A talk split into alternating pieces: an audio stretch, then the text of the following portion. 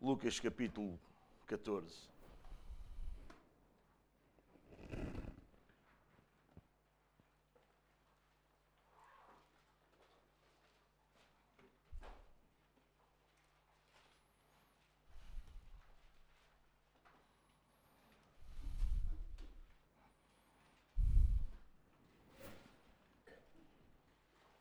E não está esquecido o catecismo, está bem? A gente vai começar hoje. Está bem? Agora eu acho que nós precisamos ter consciência que Jesus pagou o preço da nossa salvação.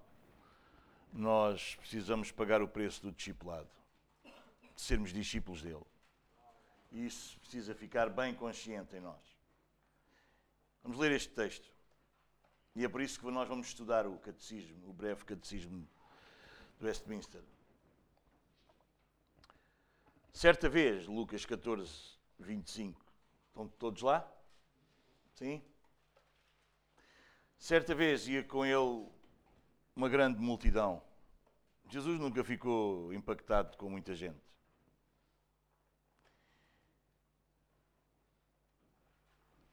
Voltando-se, disse-lhes: e, e, vocês podem perguntar, Domingos, porquê é que estás a dizer isso? porque se nós formos a João 6, ele fez mais ou menos isto que ele vai fazer aqui.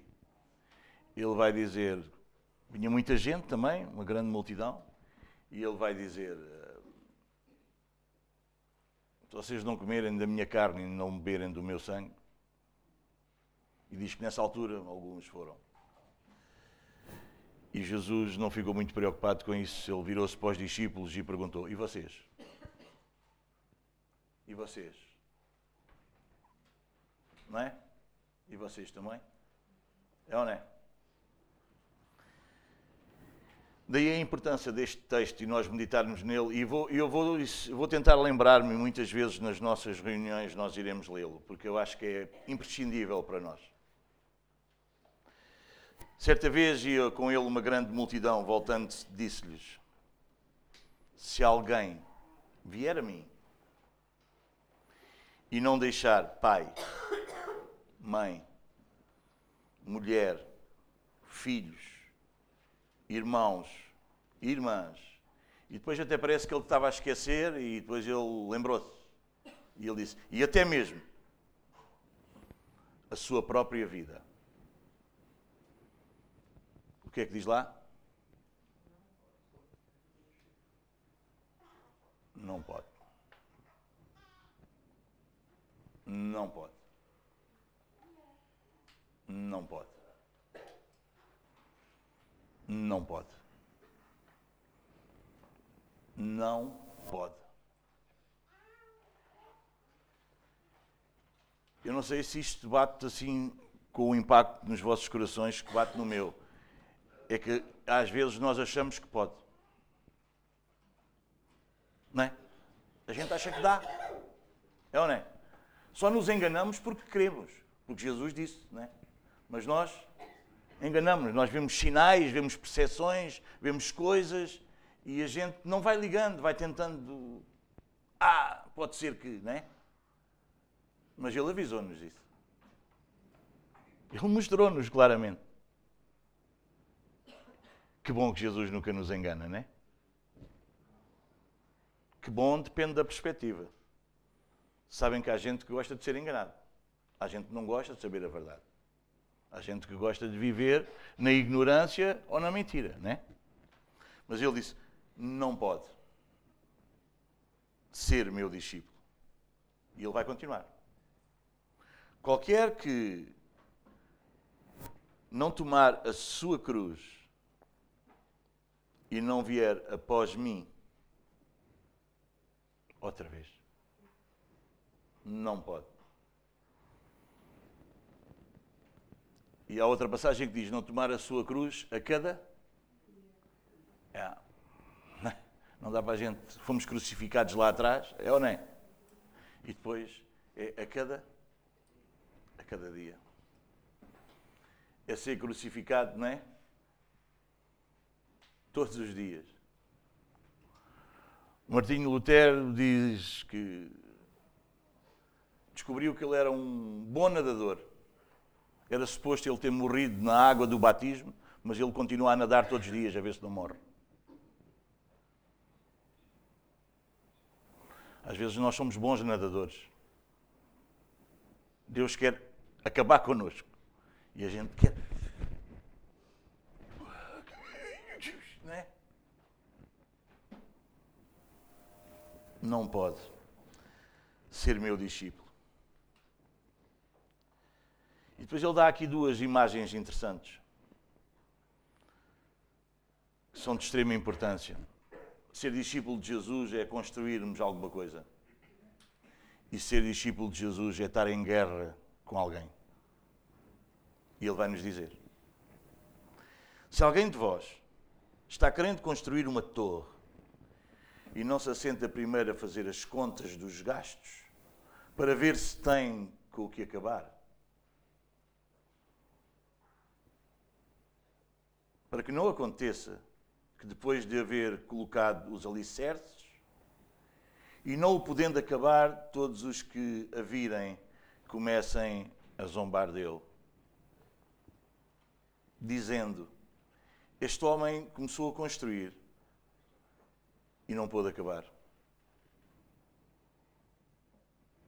Todos nós sabemos. A gente passa aqui em Martins, temos ali, antes das bombas da Repsol, quem vai ali para o Pingo Doce, perto da casa onde eu morava, está lá uma casa, está os alicerces todos, não está? Aos anos aquilo. A gente olha para ali e diz: Que casa bonita. Aqui dias, se foi a minha filha, se foi a minha mulher. Alguns de nós íamos no carro e disse, olha aquela casa, que espaço que aquilo tinha. Se aquilo tivesse sido, era é, não é? Nós olhamos para ali, para aqueles pilares, para aquelas lajes, e dizemos que casa boa tinha sido aquela. O que é que teria acontecido para aquela casa ficar ali? E está assim aos anos. E sabem que há gente na igreja assim. Que bela casa tinha sido se não ficasse só pelos alicerces. É ou não é?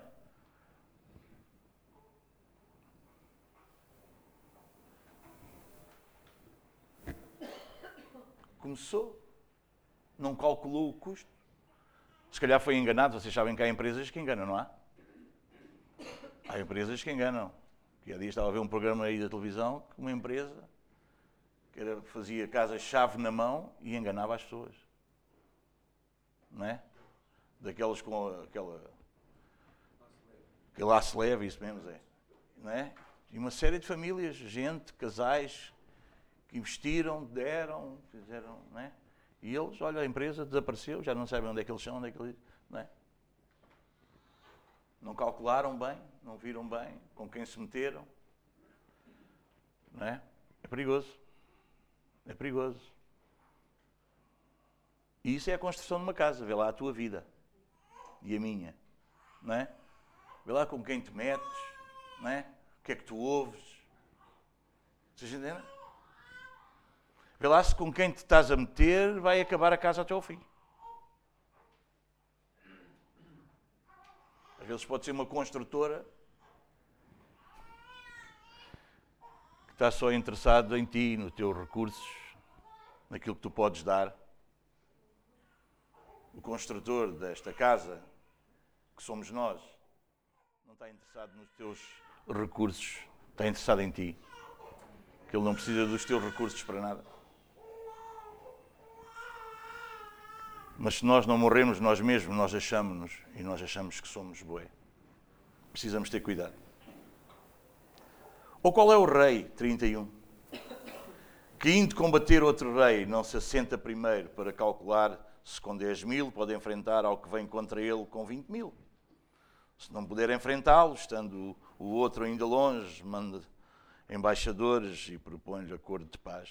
Da mesma forma, assim tal e qual como se pode construir uma casa ou se faz guerra contra outro rei. E não sei se vocês já perceberam que nós estamos em guerra ou não. Estamos em guerra ou não estamos em guerra?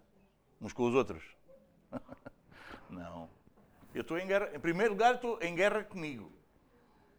Não sei se tu também. A primeira guerra é comigo. Não é? O espírito luta contra a carne. E depois há um inimigo que é bué amigo da minha carne. Que se junta à minha carne e faz uma parelha. Oh, oh. E a gente precisa estar alertas para essa guerra. Nós estamos numa batalha. Ser discípulo de Jesus não é um campo de férias, não é? A gente não, ah, não quero chatices, não. Ser discípulo de Jesus tem muita chatice. Primeiro a gente chateia-se connosco próprios, porque é uma luta. E ele diz, da mesma forma, 33, da mesma forma, qualquer de vós, vocês sabem o que é que é qualquer de vós? É isso mesmo, é, né? É isso, é qualquer um. É qualquer um. Qualquer um. O que começou há muito tempo, o que começou há menos tempo, o que tem cargos na igreja, o que não tem cargos, qualquer, qualquer um, qualquer um. O pastor, qualquer, qualquer de vós que não renuncia a tudo o que tem. Olha, outra vez, outra vez. Quantos estão convencidos disto? Será que nós estamos convencidos disto, manos? Será que nós estamos? Eu às vezes acho que não estamos. Pode ser um defeito da minha percepção, mas eu às vezes acho que não estamos. Ele diz: não pode. Não pode ser meu discípulo.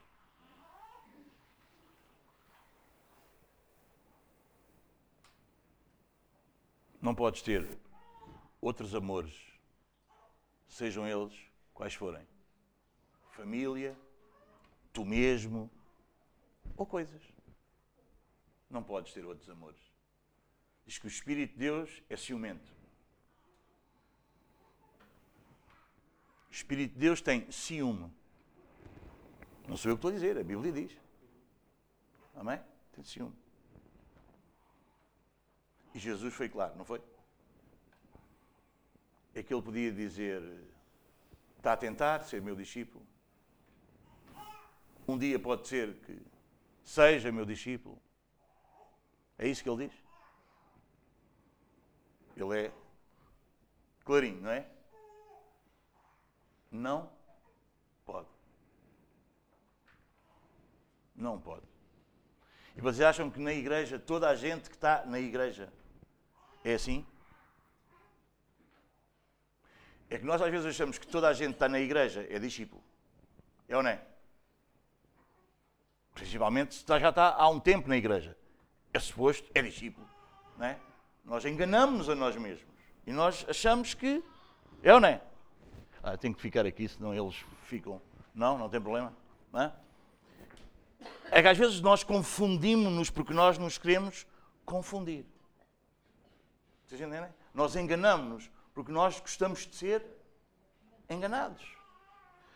Sabe porquê? Por causa do nosso coração, porque o nosso coração engana-nos, o nosso coração é enganador. Vocês entendem? Eu gosto tanto do Zé que eu quero mesmo que ele seja discípulo. E às vezes eu quero tanto que ele seja discípulo que eu às vezes não presto atenção em coisas que me dizem que ele não é discípulo. Vocês estão a entender? Eu gosto tanto da minha filha Sara, que eu quero tanto que ela seja discípula, que eu às vezes posso ver coisas que está a demonstrar que não é, mas eu quero tanto que seja, que eu não quero ver as evidências. É ou não é? E então, geralmente, nós estamos na igreja, a gente quer tanto que todos sejam, que nós vemos evidências que não são mas a gente diz que é. Passa-se com vocês? Comigo, com o pastor, isso passa-se. Mas Jesus avisou-nos, é? Jeremias diz: não há nada mais enganoso que é o coração. O coração trai-nos. O coração trai-nos. Nós somos traídos pelo nosso próprio coração, porque nós dizemos que não, mas nós temos a tendência de ser conduzidos pelo nosso coração. Em vez de nós sermos conduzidos pela palavra, nós somos conduzidos pelo nosso coração. E gente que não faz, que não vive, que não é aquilo que a Bíblia diz, e não estou a dizer que somos perfeitos, porque senão não precisávamos de um Salvador. Se a gente um dia conseguisse ser perfeito, não precisava de Jesus, a gente era. E ele não precisava ter vindo. Vocês entendem? Não é isso que eu estou a dizer. Mas há evidências. Há evidências na vida. A nossa vida testemunha do que é que nós somos. Vocês entendem? E às vezes porque as pessoas sabem muito da Bíblia, leem a Bíblia, vocês entendem? Mas há evidências na vida. A gente olha. Hum, sabe o que é que eu estou dizer ou não? Gente olha e fica. Hum, ah, mas. Né, aos anos. Ah, então, mas ele também. Ah, já. Né? E a gente. Hum, é ou não é? E esse hum devia nos pôr. Mas o nosso coração, a gente, a gente quer tanto uma coisa que a gente a gente está, é evidente às vezes, mas a gente, é, a gente não quer aquilo. E como a gente não quer acreditar nas evidências, porque nós não queremos comparar as evidências com a palavra, a gente não queria mesmo que fosse assim. Mas Jesus não era assim, não? Jesus não era assim, manos. Jesus não era assim. Jesus veio uma grande multidão, não é? Uma grande multidão de gente fanática por Jesus. Vocês entendem? Aquela era gente fanática por Jesus. Gostava de Jesus à brava. Andava atrás de Jesus para todo lado. Vocês entendem? Uma coisa é nós sermos fanáticos por Jesus. Outra coisa é nós amarmos a verdade. Eu conheço muita gente fanática por Jesus que não ama a verdade. Mas é muito fanática por Jesus. Mas não ama a verdade que Jesus diz. E se nós formos falar com ela, eles dizem que gostam tanto de Jesus como nós. Aliás, gostam mais de Jesus do que nós. Porque eles depois dizem que isso é a nossa interpretação. É a interpretação dele. Vocês entendem? É? Nós vivemos dias muito perigosos, manos. Muito perigosos. Muito perigosos. Sabe porquê? Nós vivemos o tempo da pós-verdade. Agora não há uma verdade. Agora essa é a tua verdade, essa é a minha verdade. Tu é tua Isso é a interpretação dele. Isso é a interpretação deles lá. Eu já ouvi outras interpretações. Vocês entendem? E nós vivemos no período da pós-verdade. Já ninguém quer saber a verdade. Vocês entendem? Vivemos no período da pós-verdade. Tu podes ter a tua verdade e eu a minha. E nós achamos que isso é só no mundo, mas não. Na igreja é assim. Na igreja também é assim. E há gente que está na igreja sentado, não para ser educado. É por isso que eu tenho que dizer isto antes de começarmos o catecismo. Há gente que está sentado na igreja não para ser educado pela verdade, mas há gente que está a querer ver qual é a percepção dele acerca disto. E não apanha nada bola.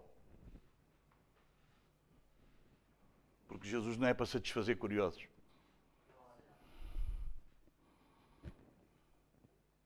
Então, Domingos, é ouvir e calar e comer e calar? Não. É ouvir, olhar para as Escrituras e ver. É isso que está escrito? Então engolo. Ouves, olhas para a Escritura. É isso? Engolo. Amém, manos? Amém? Amém. Todo aquele que ama mais pai, mãe, filho, filha. E depois Jesus diz. E até assim mesmo. Porque a gente gosta muito de nós. Já tinham descoberto isso ou não? Há gente que vive tão centrado nele, nele, nele, nele, nele, nele, nele, nele. Diz que nos últimos tempos nós estamos alertas para isso. Homens amantes de si mesmos. Isso está escrito, mas eu. É? Eu tenho a minha.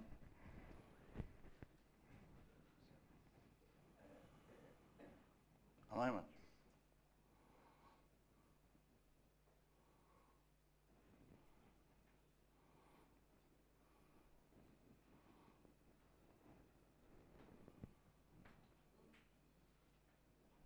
Ser discípulo de Jesus é alguém que faz contas.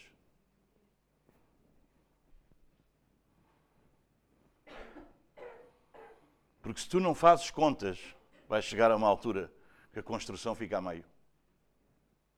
E as contas não é porque tu tens tudo para, para pagar a conta.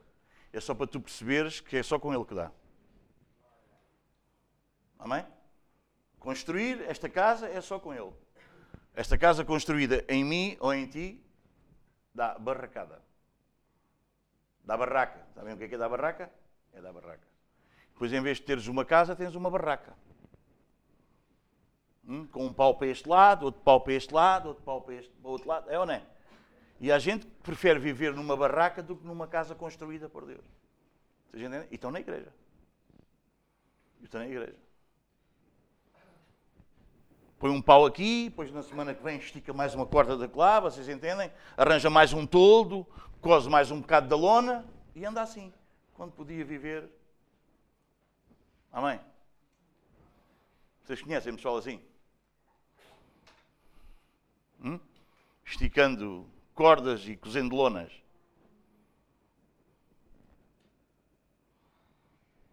Infelizmente há. Infelizmente.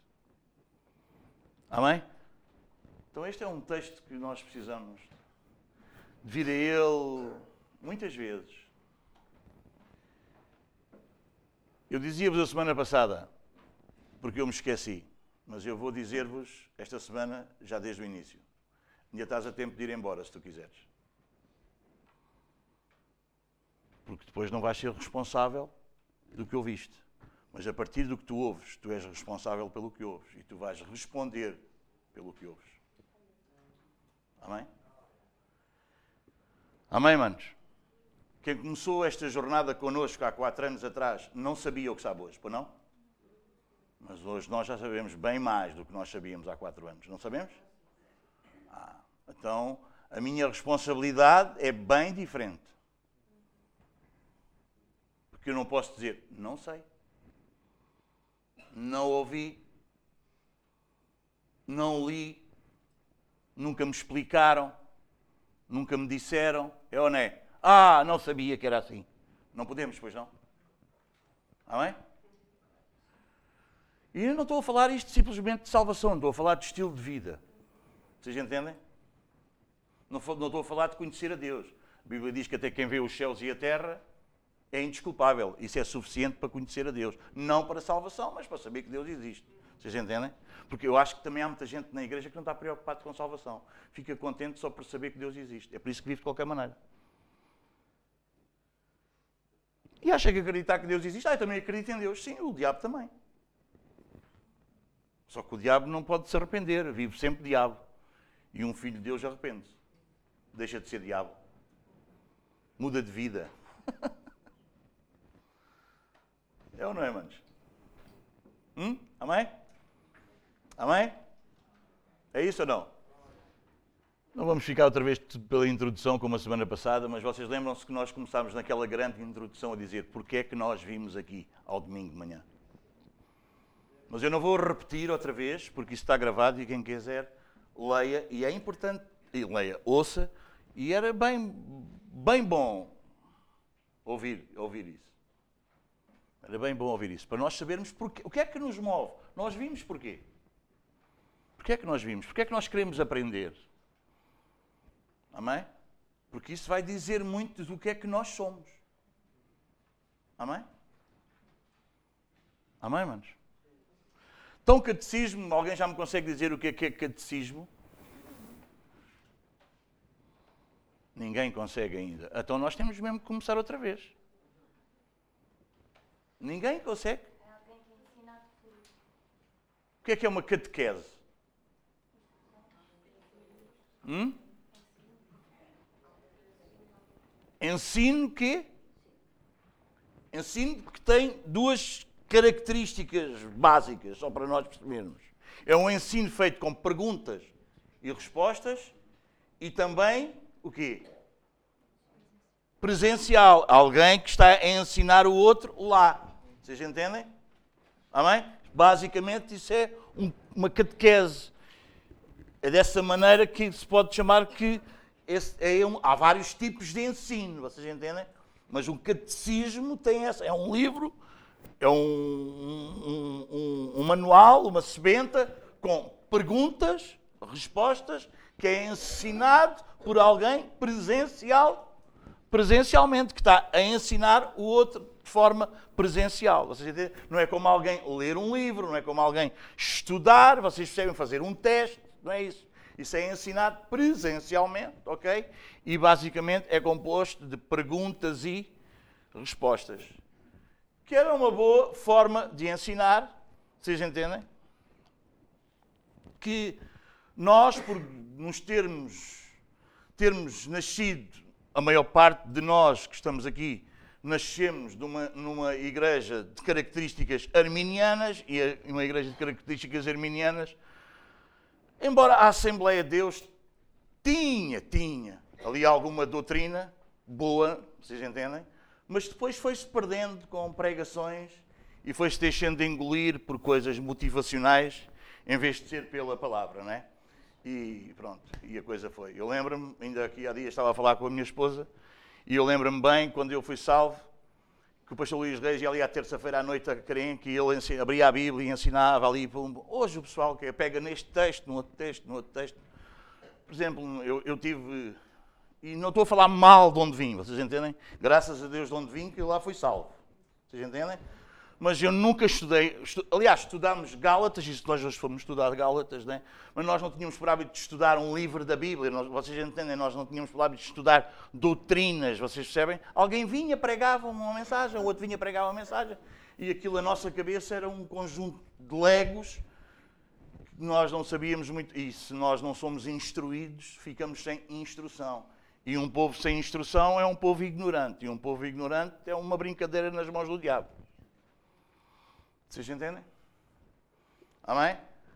Então, daí a razão de eu vos querer ensinar. O breve podia ser o maior, porque há um grande, bem maior, para adultos. Este, eles davam-no maioritariamente a alguém que chegava de novo à igreja, ou se não a crianças. Amém?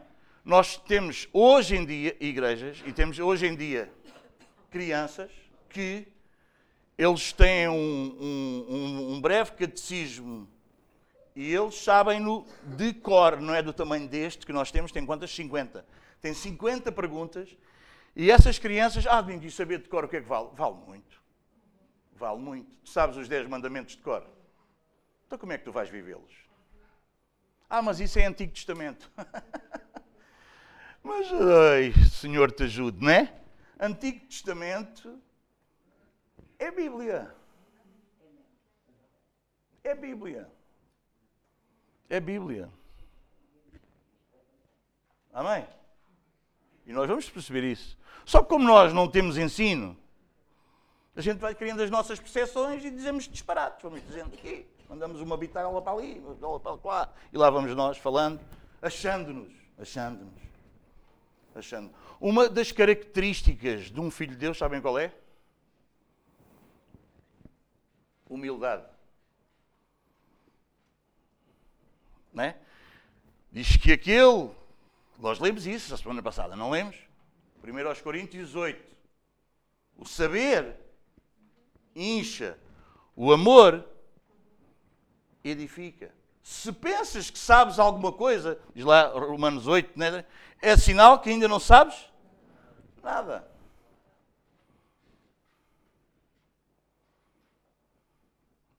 Se a tua cena é só o saber, e se isso não se transforma em viver, não sabes nada. Há gente que sabe falar acerca de tudo, não é, irmão? Opina acerca de tudo, bebê, bebê, sabe? Mas a gente olha para a vida dele e não vive nada. Esse conhecimento, sabe o que é que quer dizer? Que nós não sabemos nada. Se o nosso saber não transforma o nosso ser em sermos mais parecidos com Jesus?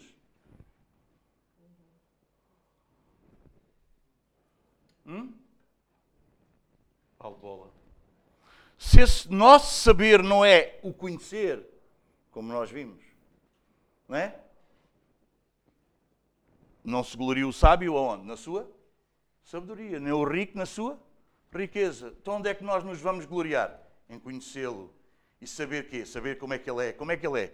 Misericordioso e justo. Faz juízo. Há gente que acha que conhece a Deus o Deus que é amor. Mas eles não sabem o que é amor. Porque se eles soubessem os dez mandamentos e os vivessem, eles sabiam o que é amor, porque os dez mandamentos é a lei do amor. Jesus resumiu-os, disse: os dez mandamentos é amares a Deus acima de todas as coisas, e isso ninguém faz. Está bem? Ninguém faz porque não consegue. Está bem? Tu não amas a Deus com toda a tua força, com todo o teu entendimento, Vocês percebem? Ok? Ninguém faz. É por isso que a gente precisou de Jesus. Tá bom? Tá bom? Que ninguém se acha, que ninguém faz isso. Amém? Mas o amor não é o que eu acho que é amor. O amor é o que o amor é. E como é que nós sabemos o que o amor é? Conhecendo a lei de Deus. E conhecendo-nos a lei de Deus, nós sabemos como é que o amor é. E conhecendo-nos a lei de Deus, nós sabemos como é que o amor ama. E nós devemos amar como o amor ama, mas a gente não quer saber. Não é? Jesus é que nos disse em Lucas 17: Olha, não pensa que eu vim acabar com a lei, eu vim cumprir a lei. Porque há gente que acha, porque nós estamos no Novo Testamento, que não é preciso lei nenhuma. A gente vive pela graça. Misericórdia. Sim. Mas também vivemos em amor. É a fé que opera pelo amor. E o que é, como é que eu sei o que é o amor? Tenho que conhecer como é que Deus é. E como é que eu conheço como é que Deus é? Pela palavra. E como é que eu conheço pela palavra? Principalmente não é? por aquilo que Ele nos deixou, Ele nos entregou. Não é? Pois vamos começando por aí fora. Jesus diz: nem um tilo fica. Sem se cumprir. Ele diz: Eu vim, e ainda bem que ele veio cumprir toda. Ele não, deixou de cumprir sequer um tilo. É por isso que tu outros podes ter comunhão com Deus. Porque ele veio cumprir toda a lei. Ele veio, viver a vi, ele veio viver a vida que tu não consegues viver. E morreu por ti e por mim. Para que nós hoje pudéssemos ter uma relação com o nosso Pai. Amém? Ele viveu a vida que nós não conseguimos viver e morreu a morte que nós éramos para morrer, para nós hoje podermos ter comunhão com Deus. Quantos reconhecem que nós precisamos mesmo de um Salvador? Ou só precisávamos? Hã? Amém? Amém? Então nós precisamos mesmo de conhecer as Escrituras. Nós precisamos mesmo de uma igreja bíblica.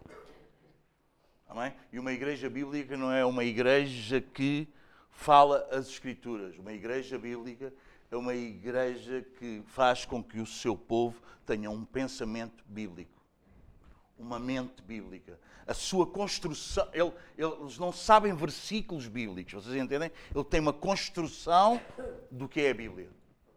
Tem um pensamento, vocês entendem? Que envolve as Escrituras. E está mergulhado aí. Alguém entende isso? Amém? Há muita gente na igreja que sabe escrituras, sabe versículos, sabe citar versículos, sabe falar sobre o versículo, mas não tem uma mente bíblica. A gente fala com ele e a gente vê logo. Vocês entendem? A gente olha para a vida e a gente vê logo. Aquela pessoa não tem uma mente bíblica. Sabe coisas sobre a Bíblia, mas não tem uma mente bíblica. Não tem uma abrangência do que a palavra é. Amém? Ainda bem que nós hoje estamos do lado de cá, do lado da nova aliança. E quando nós vamos ler o Antigo Testamento, com esta visão, com estes olhos da nova aliança, não é? Há, é, há coisas fantásticas no Antigo Testamento que vão trazer aqui beleza a isto que nós conhecemos de Cristo. É ou não é? Aqueles detalhes, aqueles pormenores vão trazer beleza, vocês entendem?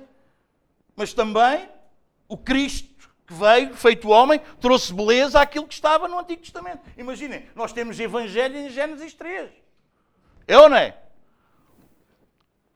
A tua semente vai trazer a vitória. Ele vai morder o calcanhar, tu vais pisar a cabeça. Este é o Evangelho, mas não tem muita visão, não. Não tem, muito, não tem muita revelação, mas estava lá a promessa. Mas como é que nós entendemos Gênesis 3? partindo desta perspectiva, e para isso é bem claro, está a falar acerca de Jesus que veio morrer na cruz, venceu o diabo. Vocês entendem? Uau! Mas está lá! E por aí fora, e por aí fora, e por aí fora, e por aí fora. Então, o Novo Testamento ajuda-me a entender o Antigo Testamento. E o Antigo Testamento ajuda-me a trazer mais brilho ao Novo Testamento, nos pormenores, nas coisinhas. É por isso que hoje em dia muitas igrejas evangélicas estão pegando em coisas do Antigo Testamento, porque nós no Novo Testamento não temos muita coisa. O que é que é uma reunião nossa? Bem simples. Não é? Quais são os sacramentos? Batismo, ceia, pregação da palavra, a gente prega a palavra, canta louvores, vamos embora para casa, não há nada, não há, não há, um, não há, não há muita parafernália. Vocês veem como é que era o Antigo Testamento, aquilo era cheio de coisas, não é? cheio de, de utensílios, cheio de práticas. E, isso e há muita gente que precisa de práticas, muita coisa, ver muita coisa para aquilo ser um uau. Há gente, gente que acha que para o culto ser aquela coisa precisa de ser de parrafenal, bandeiras, não é? muita coisa, não é? Não é? Muita cena, para aquilo ser uau. Vocês entendem? Mas nós não precisamos de ir lá para trás. Nós não precisamos de ir lá para trás para fazer isso. Agora, todo esse contexto, toda essa parafernália que havia no Antigo Testamento, se nós olharmos com as lentes do Novo Testamento, ah, a gente é edificado, a gente vemos a coisa melhor, a gente entendemos a coisa melhor. Alguém está a entender o que eu estou a dizer? Pois nós, nós precisamos de todas as escrituras, de Gênesis a Apocalipse. Quando eu há bocado estava a dizer, nós estamos em guerra, isso, nós percebemos isso em Gênesis e vamos perceber que vai ser até o Apocalipse. Não é? Mas nós temos uma promessa, temos ou não temos? A igreja vencerá. Amém? A igreja vence. É por isso que nós temos ali perseverança dos santos. Eleição incondi. Não é? Aquele que é santo, perse... não é perseverar para ser santo. A ver se não deixa de ser. Ai, que eu vou me perder. Não. É uma evidência daquele que é santo. É aquele que não desiste. Vocês entendem? É uma característica, não é um esforço para alcançar. É alguém que já foi alcançado. Paulo diz: Eu esqueço-me das coisas para trás ficam e prossigo para o alvo, para o prémio da soberana vocação de Deus em Cristo Jesus. E ele diz que ele já tinha sido alcançado. Ele queria alcançar Cristo, vocês entendem? Eu faço isto. Ele, ele, ele era discípulo, vocês entendem? Ele pagava o preço, hein? mas ele não pagava o preço para ver se era discípulo. Ele pagava o preço porque ele era discípulo, porque ele já tinha sido alcançado. E quem já foi alcançado por Cristo, paga o preço. Não vive com Jesus por interesse, para não perder o céu. Alguém está a entender ou não? Bom, mas temos que ir ao catecismo. Vamos lá à primeira pergunta. Quem trouxe a sebenta que nós demos a semana passada? Todos trouxeram? Se, não, se alguém esqueceu, não há problema, nós fornecemos outra.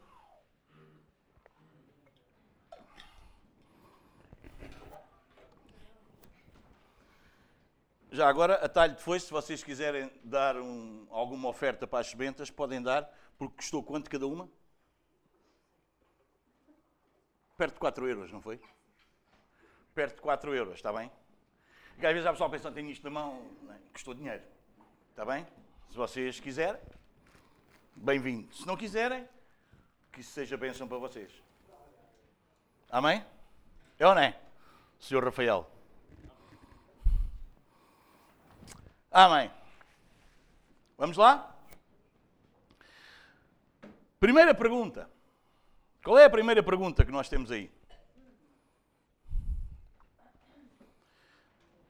Qual é o fim principal do homem?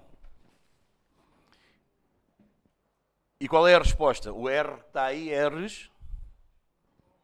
Não tem R eles. Não tem a resposta?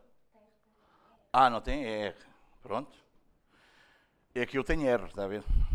É outra coisa. Qual é a resposta então? O que é que diz? Então, alguém diga, bora lá. Estamos, isto é um maquete. Queres perguntas e respostas. Qual é a resposta? O fim principal do homem é glorificar a Deus e usá-lo para sempre. Amém? Que é que essa palavra fim quer dizer? O fim principal do homem. Essa palavra fim, o que é que quer dizer? Finalidade. Finalidade, propósito. Então qual é qual é a tua finalidade? Tu foste criado para quê? Para ser feliz. Hã?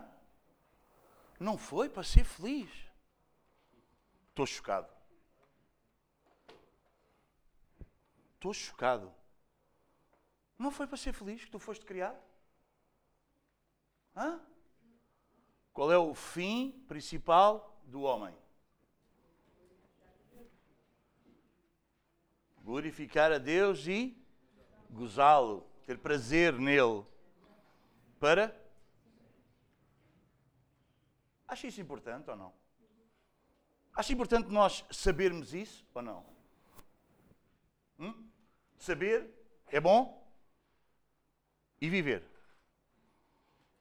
E viver. Não te esqueças. O povo de Deus não é um povo ignorante. O povo de Deus é um povo conhecedor, sabe. Vocês percebem? O povo de Deus não é um povo idiota. Ontem ouvi, e vou recomendar a vocês, se alguém consegue apanhar um bocadinho de espanhol, ouça. Procurem no YouTube alguma coisa como Geração Idiota, de um, como é que é o nome dele? Bom, eu depois posso vos dar isso. E este rapaz escreveu um livro sobre isto mesmo, sobre uma geração idiota. E é um termo que nos ofende, é ou não é? Idiota é um termo que é ofensivo para nós. Mas a raiz da palavra id, ideo, vocês entendem? Idioma, vocês entendem? tem a ver com eu, com para dentro de mim. Vocês percebem? Um idiota é alguém que só pensa nele. Vocês entendem? Só pensa nele. Não consegue receber nada. Vocês entendem? É ele, ele e mais ele. Isso é um idiota. A Bíblia chama Nécio.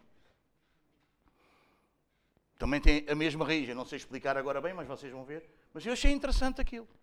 Vocês entendem? Diz o Nécio no seu coração. Não há Deus. Não quer dizer que não haja. Ele diz que não há. Partindo de onde? De que pressuposto? É só abrir os olhos de manhã e ele percebe logo que há Deus. A Bíblia diz isso. Não sou eu que estou a dizer. A Bíblia diz. Eles são indesculpáveis. Romanos 1. Ele diz que a criação, vocês entendem? É manifesta, é, é revelador para qualquer um. Vocês percebem? Essa coisa de Deus, ateu não existe. Ateu não existe. Vocês entendem? Ateu não existe. Pode existir nos conceitos de algumas pessoas, pode existir em alguns conceitos de algumas igrejas. Agora, se nós lermos a Bíblia como é para ler, não e não existe. E eu quero ler com vocês para vocês perceberem isso bem. Romanos capítulo 1.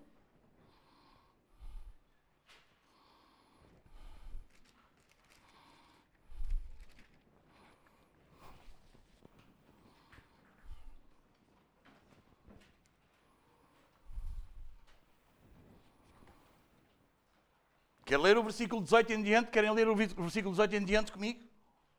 Olhem só, do céu se manifesta o quê? A ira de. Prestem atenção no que nós vamos ler, mano. Prestem atenção, por favor. Prestem atenção. Do céu se manifesta a ira de Deus sobre toda a impiedade e injustiça dos homens que detêm a verdade pela. Sabe o que é que eles fazem com a verdade? Sabes o que é que eles fazem com a verdade? Os homens? Fica aí. Vocês entendem? Vocês percebem? Se nós formos para uma praça falar sobre isto, sobre aquilo, sobre o outro, sobre o outro, não é? Nós montamos, vamos aí com um palco, montamos numa praça, podemos falar sobre tudo. As pessoas até podem parar para ouvir. Tu dizes, Jesus, toda a gente vai embora. Por que será? Por que será? Por que será? Porque será que isso, porque é que será que Jesus, a palavra Jesus, Deus, é uma coisa que manda as pessoas embora? Por que será? Porque eles são maus? Vocês entendem? Porque eles querem reprimir a a verdade, manos. Porque quando tu ouves Jesus, Deus, isso tem um conceito de quê? De moralidade. Vocês entendem? Amém? Amém. Um nécio não pode vir mandar. Pode. Pode, não devemos é ouvi-lo. Não pode vir mandar bitaques para uma televisão, para uma internet sobre moralidade, sobre o que é moral. Porque ele não tem nenhuma base para ele entender o que é que é moral. Onde é que está a base para isso? Deus. E se ele não crê em Deus, ele pode vir falar bonito, mas ele não tem uma base e ele vai se perder. Em alguma altura do seu discurso, bonito e eloquente, ele vai se perder. Porque ele não tem a base, ele não tem a estrutura para construir essa forma de pensamento acerca de moralidade. Vocês entendem? Por isso que as pessoas, quando ouvem Deus, quando ouvem Jesus, isso soa uau, não é? Claro que eles vão dizer o quê? Isso é para velhos, isso é religião, a gente não quer saber. Vocês percebem? Nós vivemos esses dias. Mas esses pensamentos, essas formas de pensamento, esses sofismas foram cavalgando. Porquê? Porque o homem foi escondendo. Foi pondo para lá, foi pondo para o outro lado o quê? A verdade. Detém a verdade pela injustiça. E olha o versículo 19, o que é que diz? Quando tu fores falar com alguém, diz, ah, eu sou ateu, tu não és nada, pá. Tu podes ser idiota. Agora ateu não és. És um idiota. E ofendes o mesmo, que é para ele ficar mesmo zangado contigo. Eu gosto de gente zangada comigo. Não gosto de nada. Ou gosto um bocadinho. Visto que o que Deus pode, visto que o que de Deus se pode conhecer neles se manifesta. Porque Deus lhes mani.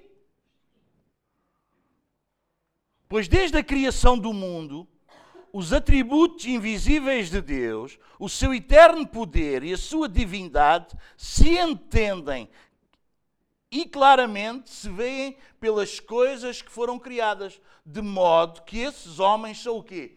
Indesculpáveis. Pronto. É que o homem acha que fica sem culpa só pelo facto de dizer Deus não é. Para mim, isso Deus não é. Eles fazem sempre aquele sorriso, não é? É ou não é? Aquela coisa de superioridade, não é? Ah, Deus.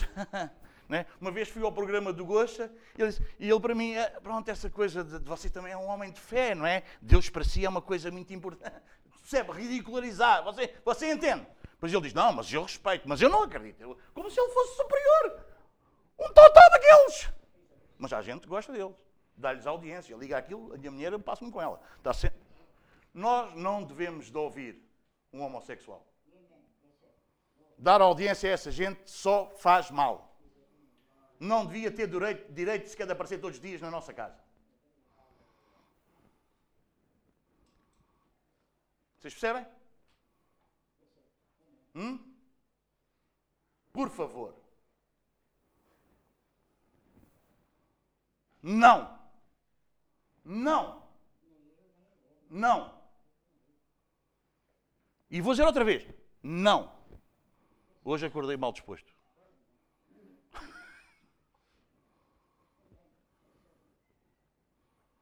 Ah, mas ele faz tão bem, ele dá. Sim. E depois?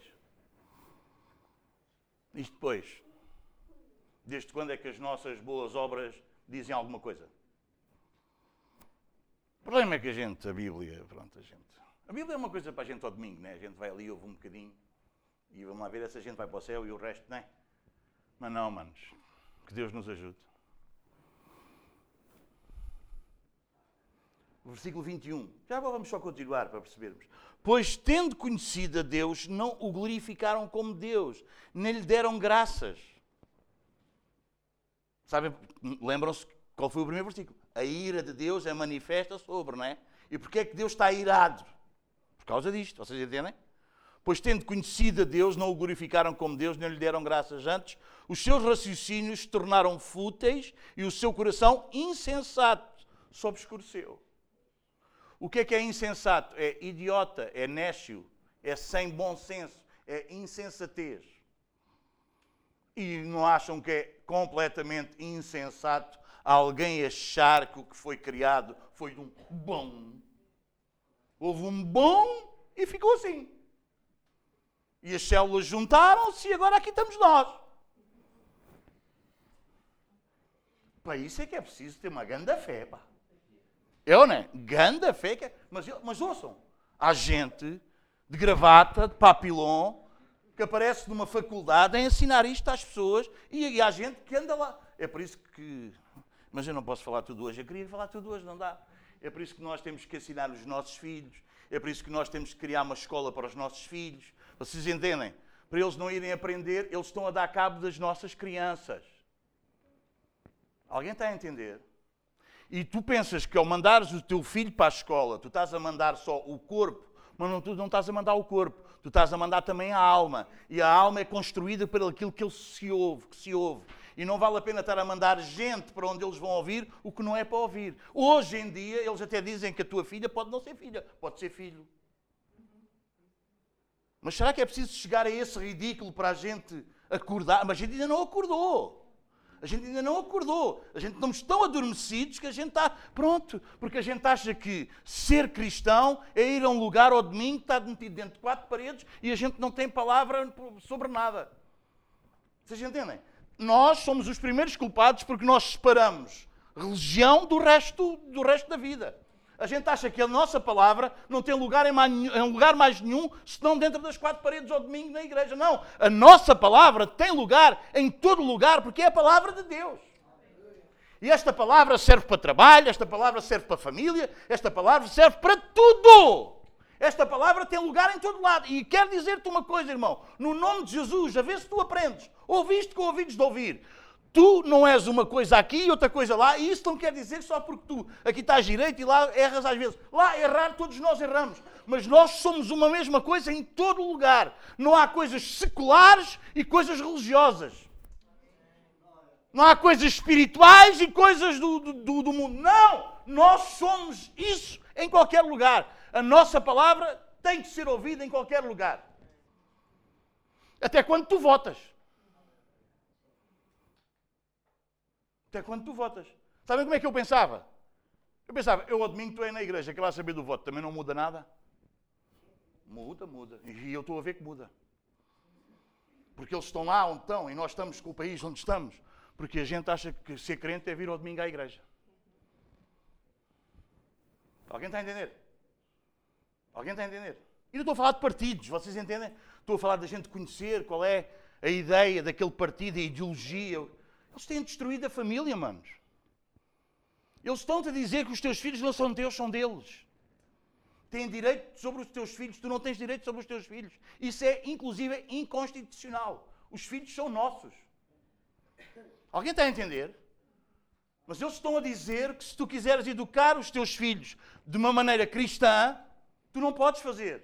Mas eles estão a pôr essas maneiras de, de, de, de pedófilos, essa, essas maneiras de, homossexuais, eles estão a pô-los aonde? Na igreja, a ensinar os teus filhos. E eles podem pôr isso lá e não há problema nenhum. E nós não podemos educar os nossos filhos de uma forma cristã, que isso há problema. Somos, somos gente que não ama aos outros. Vão dar uma curva.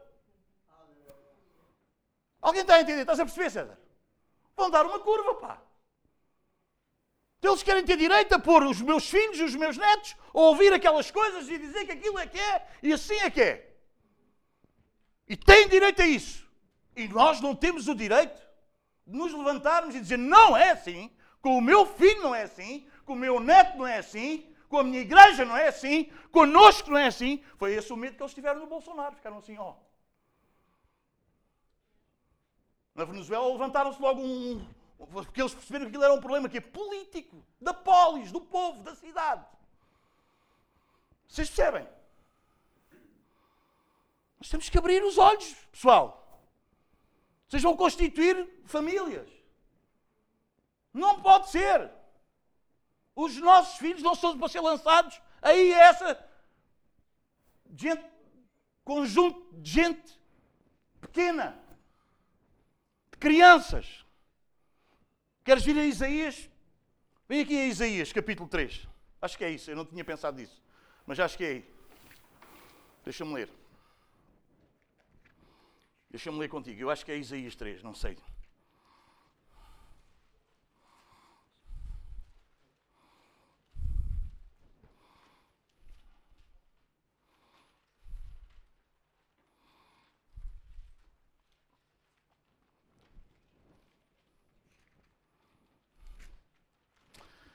Ai.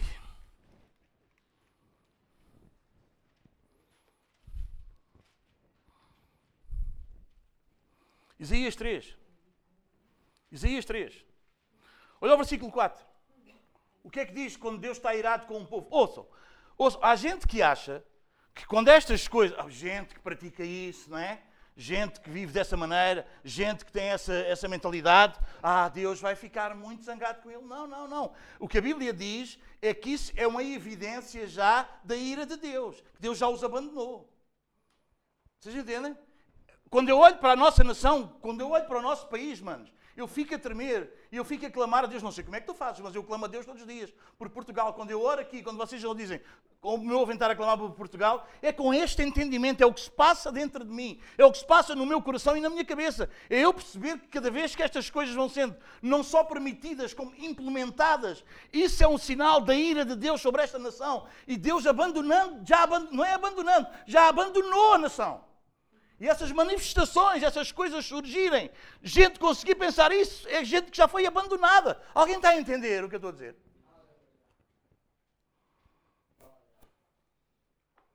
Deus tenha misericórdia, manos. Deus tenha misericórdia. Olha Isaías 3. O que é que diz?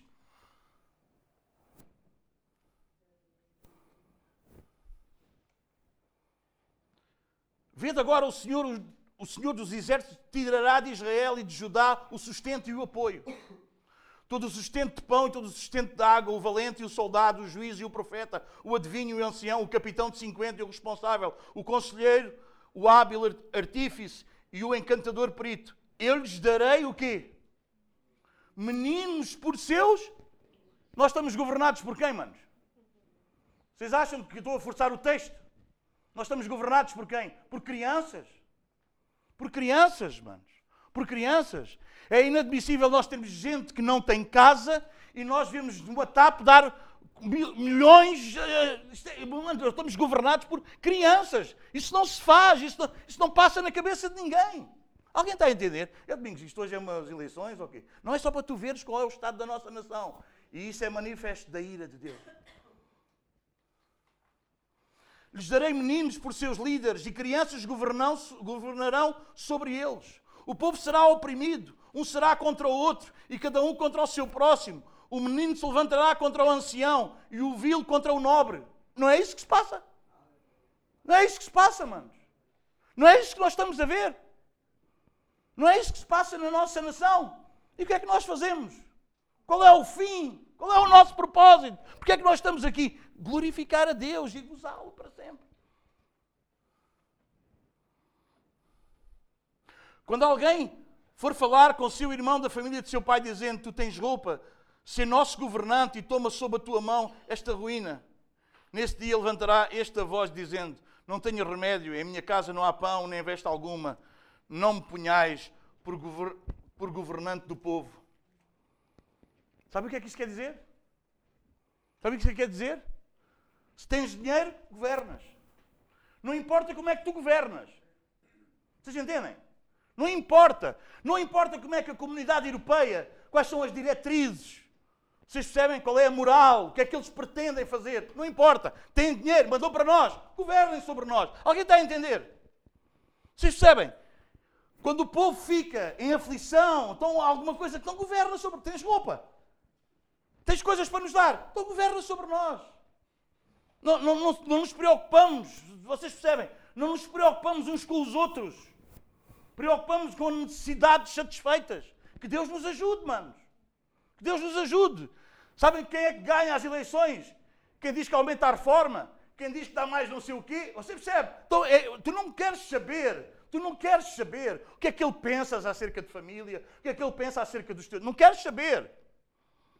Vocês percebem? A gente não quer saber disso. A gente quer saber é este promete uma boa reforma. Este promete mais salário. Alguém está a entender o que eu estou a dizer? E que toda a gente pensa assim, tudo bem. Nós cristãos não, manos. Nós cristãos não, manos. Nós cristãos não. Eu tenho o vosso amém, ou, ou sou só eu assim? Eu tenho o vosso amém, ou sou só eu assim? Hum? Não importa como é que ele trata os nossos filhos, importa se a gente tem um bom salário. É isso que preocupa para ti? Certeza? Certeza? E se eles acabassem com as reformas todas? Porque vão acabar. Porque vão acabar. Porque não há maneira. Governado por meninos. É ou não é? Não há maneira. Para nós não perdermos ou não gastarmos mais tempo aqui. O 12, por exemplo. Os obsessores do meu povo são. Ah, a sério? Os opressores do meu povo são crianças.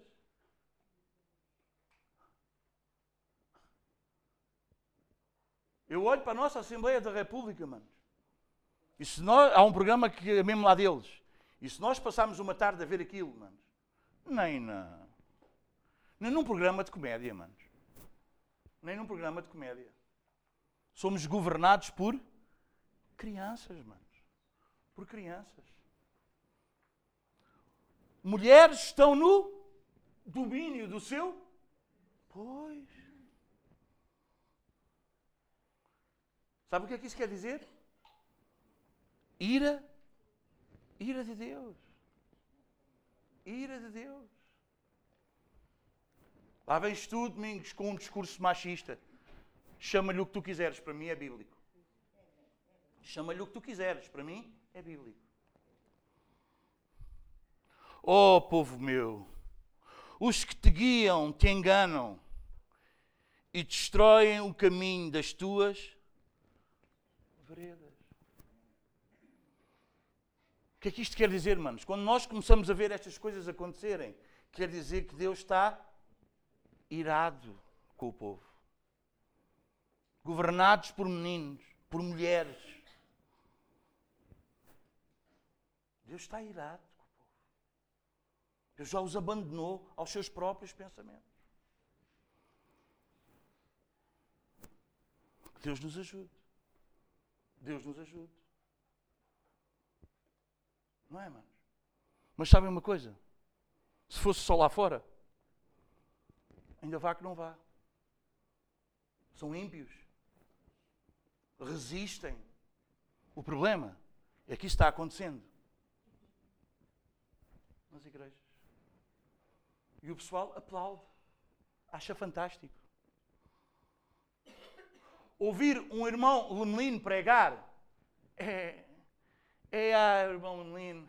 yeah. Ouvir um adolescente pregar, que bonito.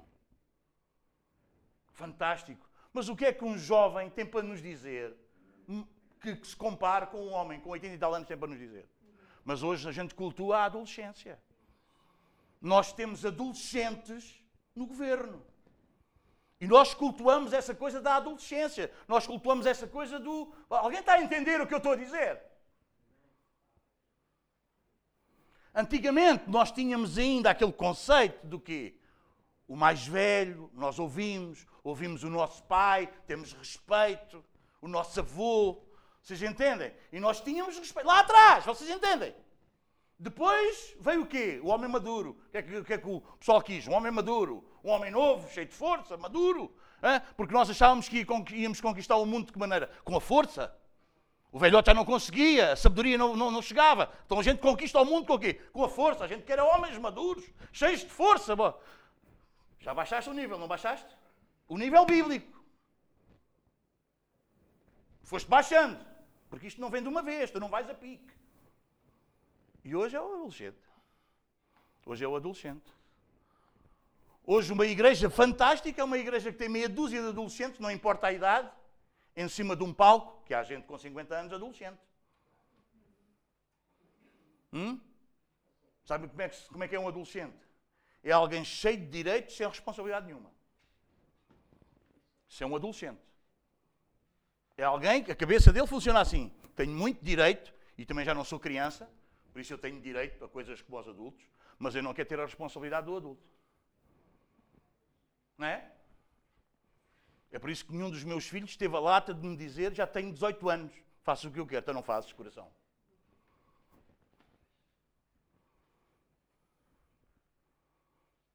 Ah, mas eu faço. Olha ali a porta. Olha ali a porta. Olha ali a porta. Estás a ver ali?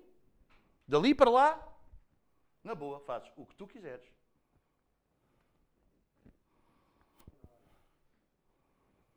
Vocês percebem? Porque nós estamos vivendo um mundo iludidos. Nós não queremos a Bíblia. Nós queremos ser felizes. Nós queremos ser felizes. Nós queremos ter prazer. Mas qual é o nosso, a nossa finalidade, manos? Qual é a nossa finalidade? Alguém está a entender? Qual é o fim principal do homem? Tu já, ouve, tu, eu acho que tu já sabias, mas hoje tu não podes sair daqui dizendo que não sabes, está bem? Eu não estou a dizer isso porque eu acho que tu não sabias, mas eu quero te dizer uma coisa. Tu hoje vais sair daqui uma pessoa mais responsável. E queres que eu te diga o que é uma pessoa responsável? Quem me consegue dizer o que é que é uma pessoa responsável? Isso mesmo. Vocês falem alto, pá. Hum? É uma pessoa que dá resposta, que corresponde. Vocês entendem? Eu sou responsável pela minha casa, eu tenho que dar resposta às necessidades da minha casa. Isso é responsável. Sou responsável, a minha mulher tem que dar resposta àquilo que ela precisa. Alguém está a entender? Não tenho direito sobre ela. Amém? É por isso que é fácil ela submeter. Porque eu não sou autoritarista sobre a minha mulher, mas eu tenho autoridade sobre ela.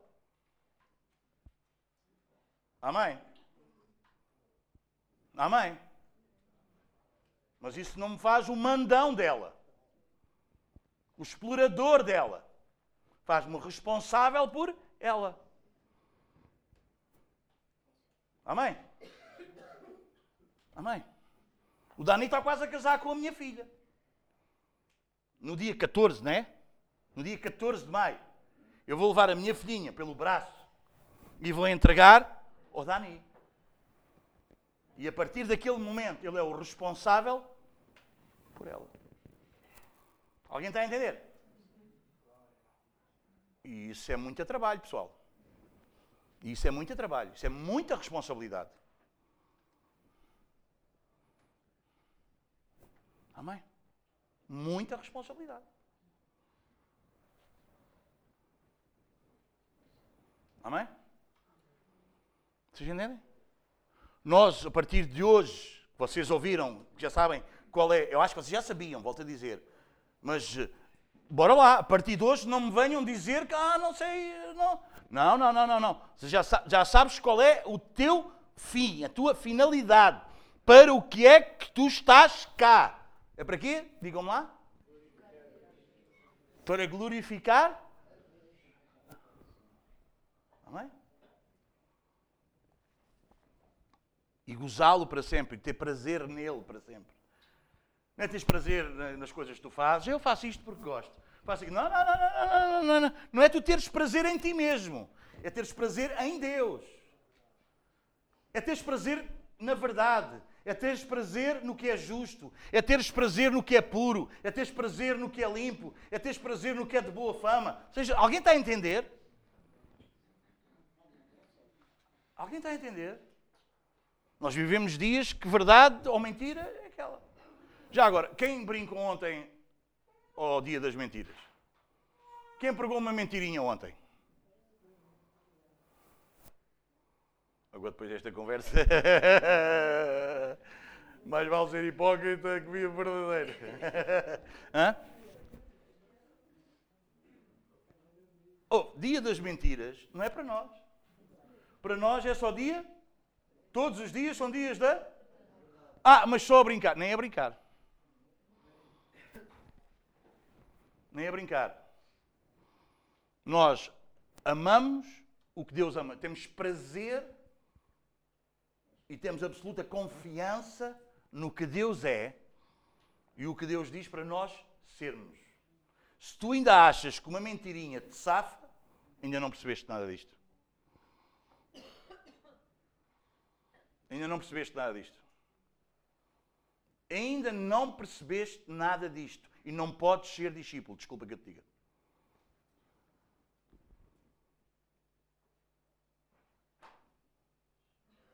Trata a mentira como a mentira deve ser tratada. A mentira é do diabo. E tu deves e eu devemos amar a verdade. A todo custo. Eu quero dizer-te que eu, por experiência própria, aguentei algumas mentiras achando que algum dia ia chegar a verdade. Não chega. Chega sempre mentiras. Não te deixes enganar. A mentira é do diabo. Não mintas aos teus pais, não mintas à tua mulher, não mintas ao teu marido, não mintas à igreja, não mintas aos teus irmãos. E queres saber outra? Não mintas a ti mesmo. A mentira, não.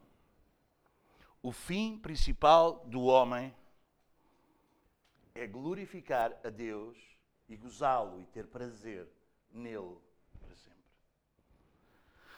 Apocalipse. Em primeiro lugar, devemos glorificá-lo por esta razão. Apocalipse 4, 11.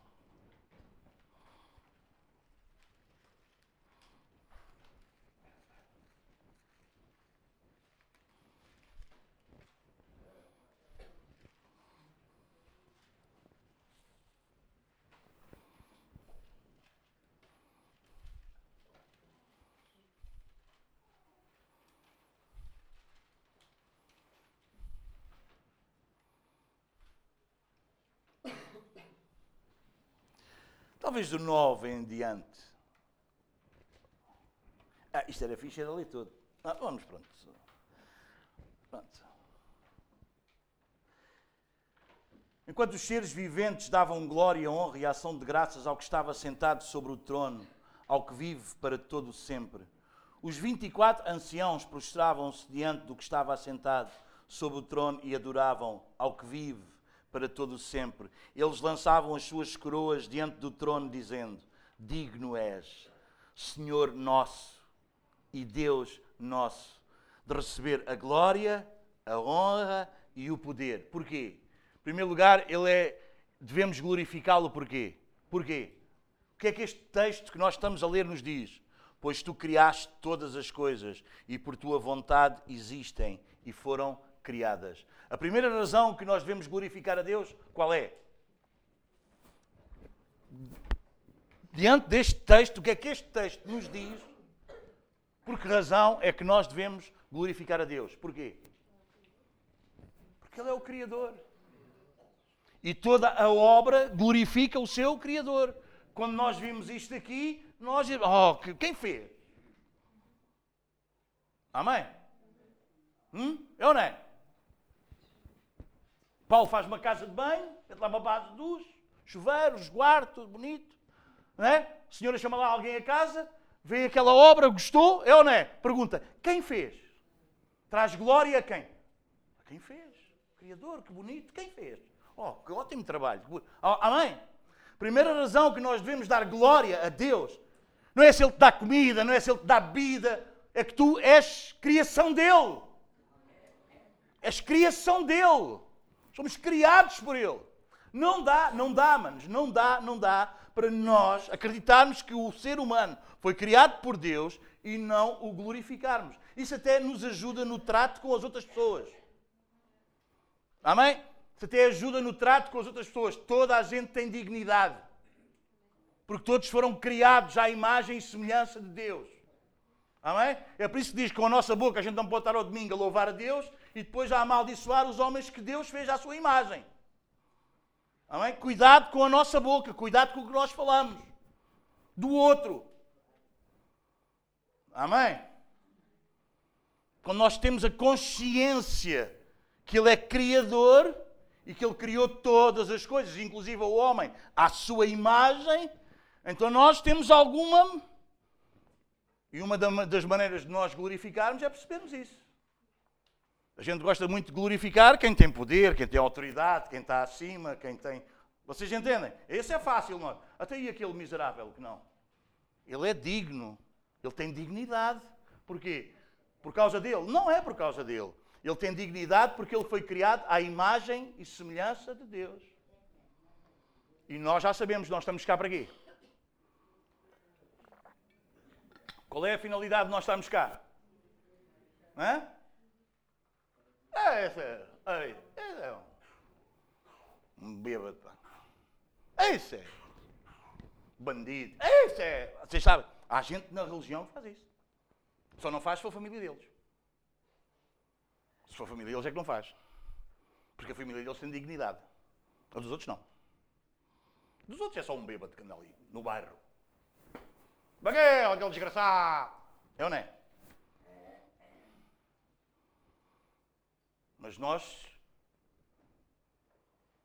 Qual é a nossa finalidade? Glorificar a Deus. E a maneira de nós glorificarmos a Deus é quando nós reconhecemos que Ele é. Amém? Tu crês que Deus criou todas as coisas? Tu crês que o homem foi criado à imagem e semelhança de Deus? Então toma cuidado com a tua boca. Tiago ajuda-nos nisso, não ajuda?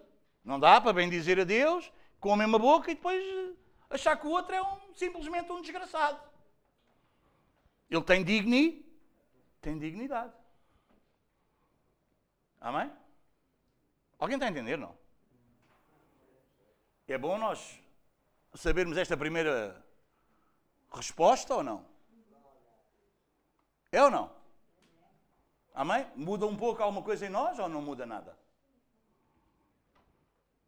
Primeira razão que nós temos para glorificar a Deus é porque Ele é o Criador de todas as coisas.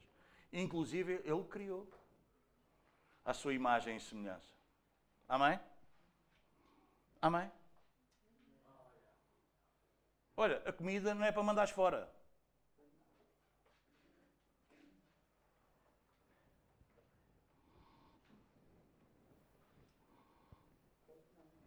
Amém? Quantos percebem que Jesus, quando fazia os milagres. Alguém percebe isso ou não? O que é que Jesus disse? Glorifiquei-te na terra. Foi ou não foi? Sabem como é que ele glorificava Jesus também? Através da criação e do que Deus criava, inclusive nos alimentos.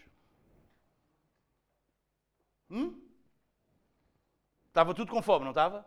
Fez um milagre, montes de peixe, montes de pão, até sobrou. E ele disse: Ah, sobrou. Também o que é que custou? Não custou nada, né? Foi um milagre, é ou não é? Custou o quê? Manda isso. Sobrou, sobrou, manda fora. Dá aos cães. Foi? Guardai os cestos que sobraram. Porque nós temos a consciência que aquilo não é nosso, aquilo é de Deus e nós não podemos tratar de qualquer maneira. Vocês já pensaram se o homem não tratasse os recursos que Deus dá, que chega bem para toda a gente e ainda sobra, toda a gente tinha alimento que chegasse? Vocês já pensaram se nós não. Vocês, vocês já pensaram no desperdício que há? Vocês entendem que se isso fosse tratado como deve ser? É tão grave que até há empresas que já só tratam do desperdício, do resto do restaurante, do resto. Não... Alguém sabe o que é isso? Então nós, irmãos, como igreja, nós precisamos ter cuidado. Eu preciso ter cuidado da minha casa. Eu preciso que Deus me ajude. Amém, manos? Porque eu não estou aqui para ser satisfeito. Eu estou aqui para glorificar a Deus. Glorificá-lo a Deus. Louvado seja Deus. Louvado seja Deus. Amém?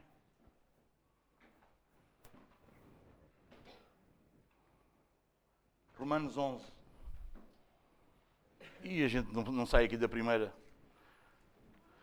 Para a semana a gente anda mais um bocadinho. Romanos, capítulo 11.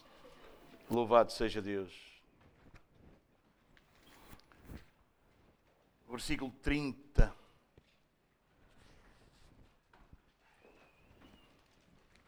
E 6.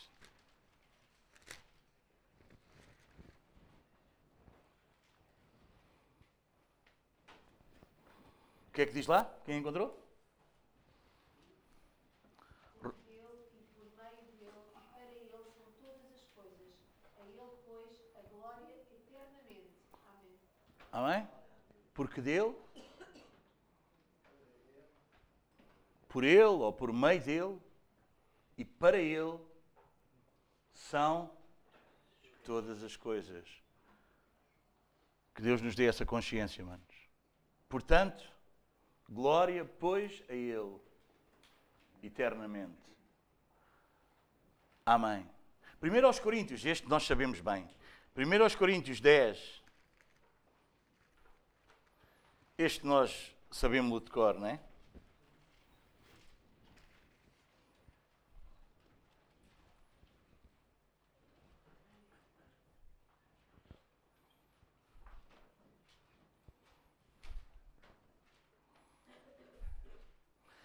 Primeiro aos Coríntios 10, 31. Portanto,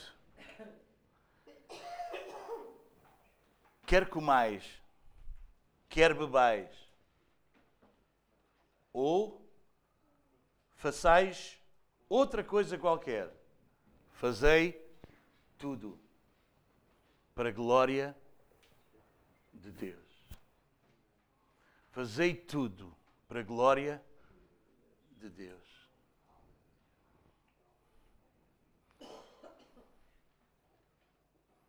Salmo 73. Podes ir escrevendo nesses espaços que tens aí, que é para tu escreveres os versículos para mais tarde meditares, tá bom? Salmo 73.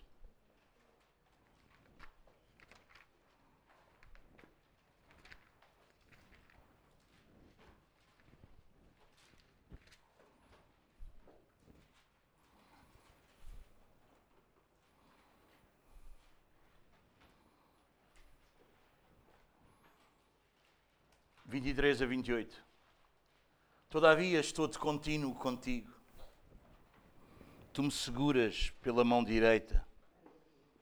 Guias-me com o teu conselho. Que fixe, não é? Que fixe nós sermos guiados pelo conselho de Deus. E depois me receberás na glória.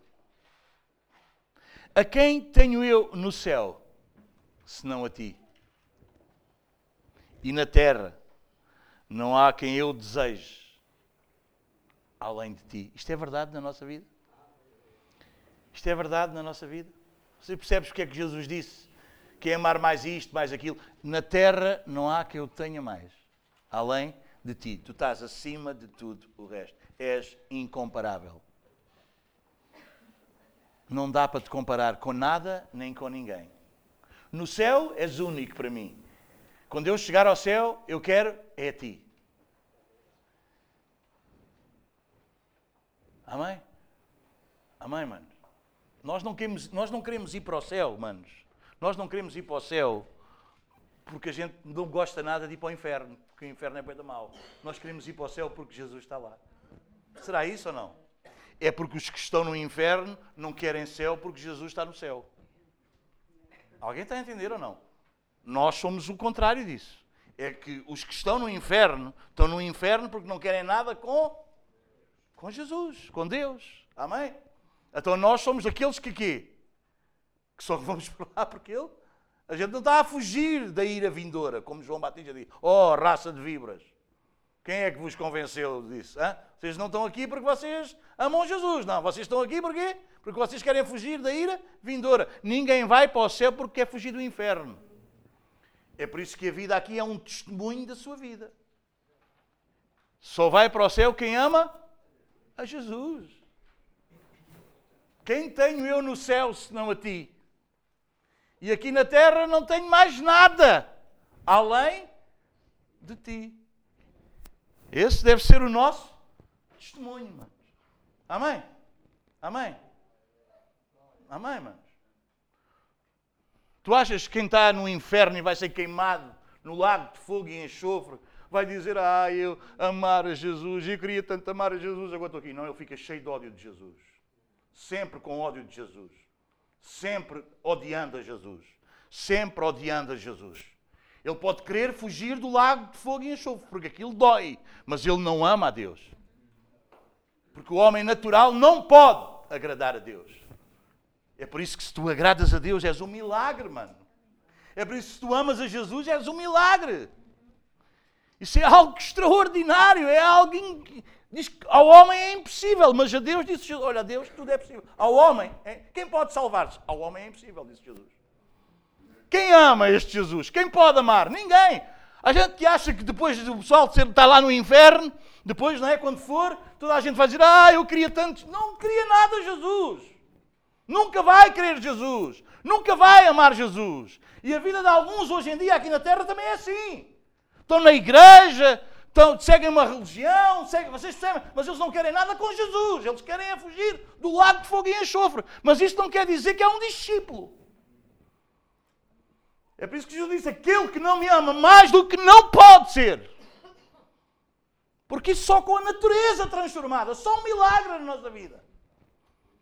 Amém, manos? Nós não somos um conjunto de gente que anda a fugir do inferno. Nós somos homens e mulheres transformados pela graça de Deus e agora amamos-lo. Amém, manos? Isso faz toda a diferença. Toda a diferença. Que milagre que Deus fez em nós. A minha carne e o meu coração desfalecem. Mas Deus é a fortaleza do meu coração e a minha porção para sempre. Os que se distanciam de ti perecerão. Tu destróis todos aqueles que te são infiéis. Mas para mim, uau, eu tenho isto sublinhado na minha Bíblia, não sei se tu queres sublinhar. Mas para mim, bom é aproximar-me de Deus. Uau! Para ti também é bom? Porquê é que tu oras todos os dias? Porquê é que tu lês e meditas na palavra todos os dias? Porquê é, é para tu quereres saber mais? É para tu saberes pregar? É para tu saberes falar com o outro melhor? É isso? Ou é porque tu amas? Para mim, bom é. Uau, para mim, bom é aproximar. Há gente que só vive bem com Deus à distância, a uma certa distância. Porque se ele se aproxima muito, ele é capaz de fazer alguns estragos que eu, quero que, ele, que eu não quero que ele faça. Mas quando Deus transforma o nosso coração, como é que é, manos? Para mim, bom é aproximar-me de Deus. Estar perto de Deus. Mas não é porque Ele me livra do inferno, é porque Ele transformou a minha natureza e agora eu amo. Aleluia, manos. Isso é um milagre, isso é o melhor que nos pode acontecer. Isso é igreja. Para mim, bom é aproximar-me de Deus. Pus o meu refúgio no Senhor Deus, anunciarei todas as tuas obras. Romanos 14, eu vou-vos dar todos estes versículos da primeira resposta. Romanos 14, 7 e 8, e nós depois terminaremos. Romanos 14, 7 e 8.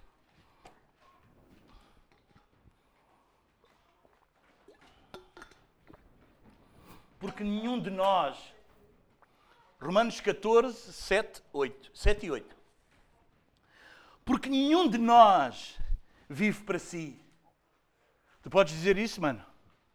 Podes dizer isso, Mariana? Podes? Boa. Podes, Rafa? Podes, Sérgio? Amém? Porque nenhum de nós. Também podes, Rebeca? Boa. E o.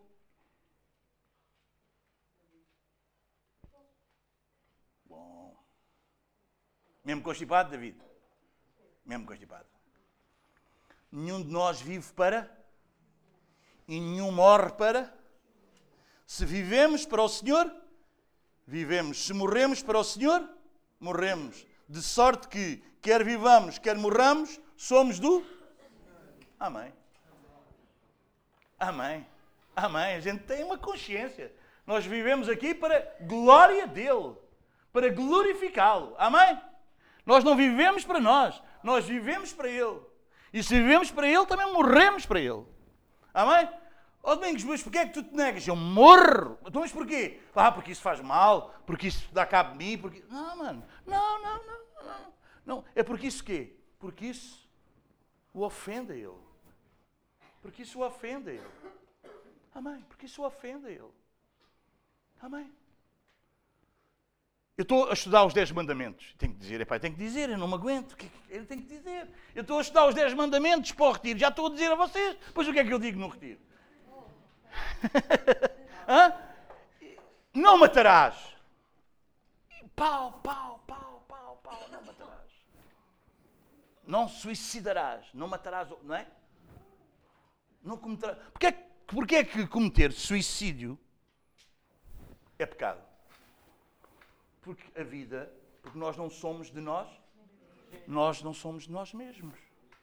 Então nós não podemos acabar com a vida. E isso a gente, ah, não é? Mas sabe o que é que eu percebi? Eu percebi que quando eu como o que eu não devo comer, eu estou-me a matar. E isso é pecado. Porque eu não tenho o direito de me matar. Porquê é que fumar é pecado? Ah, porque é um vício. Não, porque mata. E a vida não é tua, a vida é de Deus. Tu és de Deus. E isso é pecado, em primeiro lugar, contra Deus. Ah, a gente, a gente gosta de, não é? Somos o templo do Espírito Santo. Não, em primeiro lugar, nós estamos a pecar. Porque vocês querem um exemplo que nós somos bué da religiosos? Nós somos bué. E nós, incluindo eu. Alguém bebe álcool. Quem diz, não deve beber álcool, é pecado. Não é? Embriagar-se é pecado. É ou não é? E é ou não? Ah, até eu que sou viciado no café. Não está a destruir a minha vida também? Também é pecado. É ou não é? Também é. Mas a gente aponta, PUM! no outro. Tem, um, dois, três, quatro para aqui. Hã? Não, é três para aqui, é um para o outro, um para cima, para eu me lembrar do de cima. És tu que mandas. Epá, e afinal eu tenho três para mim. Amém, manos. Eu fiquei tramado com o nome atrás. Hum? Não dá para fazer o que a gente quer. Não dá para fazer o que a gente quer, mano. Não dá. Não dá para nós fazermos o que queremos. Não dá. Não somos nós mesmos. Não vivemos para nós. Se não vivemos para nós, também não morremos. Ah, eu faço a minha vida o que eu quiser. Se eu quiser, olha, olha, como é, como é que o pessoal costuma dizer? Quando morrer, vou deitar. Não podes fazer isso. Não podes fazer isso. E pensem lá, se nós olhássemos. Zé, pensa só nisso. E se nós pensássemos nestes mandamentos como leis de amor de Deus e de cuidar de Deus para connosco, a gente não tomava outra postura. Olha, havia menos diabéticos. E não é nada a apontar o dedo ao João, vocês entendem? Estas doenças da sociedade que estão aí espalhadas, havia menos, sabe porquê? Porque isso é, é, é sinal do nosso pecado, da nossa desobediência para com Deus. Que a gente quer fazer o que quer, quer comer o que quer, quer viver como quer, entendem? e achamos que está tudo bem, mas esquecemos que está um que é sobre todos, que é Deus de todos, que é Pai. E que não nos quer mal, que nos quer bem. Então não era bom a gente já. Eu gostava de ter estudado os Dez Mandamentos há mais tempo. Eu gostava. Mas agora já sei. Tramei-me. Agora já não tenho desculpa. E agora hoje de manhã tramei-vos a vocês. É ou não é? Será que tramei? Vocês percebem como é que a gente vê a coisa? Se a gente olhasse para a lei de Deus, como a lei do amor, a lei de alguém que nos criou e que sabe como é que isto funciona tudo, e nós víssemos que aquilo é um ato de amor e não uma regra de alguém mal disposto, então nós guardávamos isso no nosso coração gratos. Quantos entendemos isso? Quantos entendemos isso, manos? Quantos entendemos isso? Se vivemos, vivemos para o Senhor. E viver para o Senhor.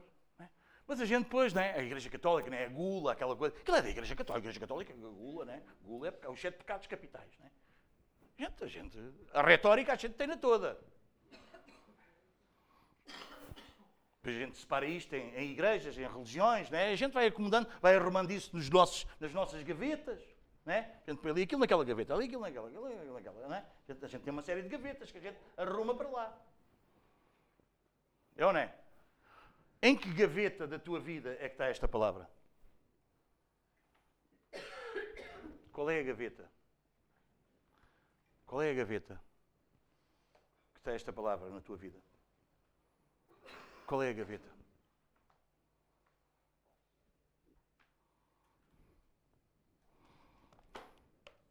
Vocês sabem que a gente tem algumas gavetas que a gente arruma lá coisas que não queremos mesmo lembrar. Sabem ou não sabem? Sabem ou não sabem? Aquelas coisas mais complicadas, mais difíceis, coisas que nos entristeceram, coisas que nos magoaram. A gente quer arrumar lá em gavetas que a gente não mexe. E a tendência, quando esta palavra nos ofende, nos humilha, nos coloca no sítio certo, vocês entendem? Eh, nós temos, todos nós, a tendência de colocar esta palavra nessa gaveta.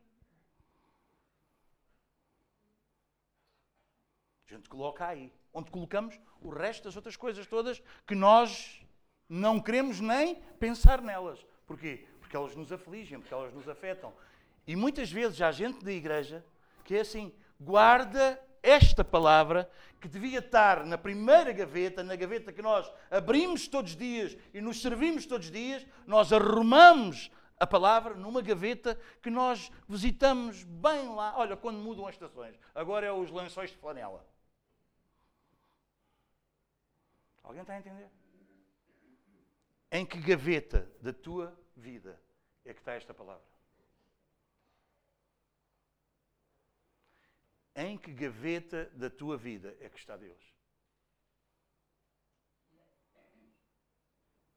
Não te esqueças que tu hoje ficaste a saber ou relembraste o que já sabias. Que é a razão principal pela qual tu existes e foste criado. É para glorificar a Deus. Com tudo. Com tudo. E vamos terminar. Eu vou-te dar o resto dos versículos. Efésios capítulo 1, versículos 5 e 6.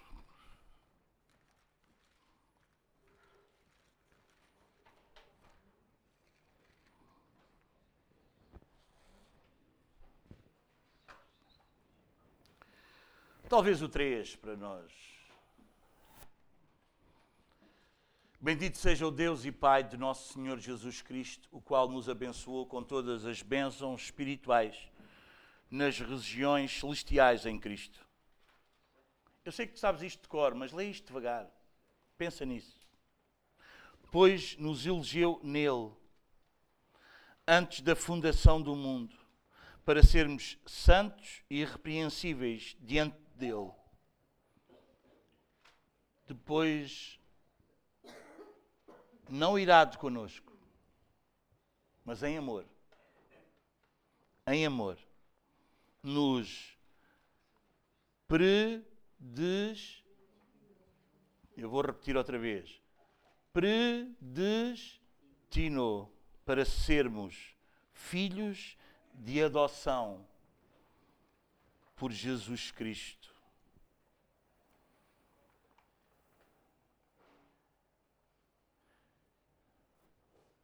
Para, para quem? Para quem?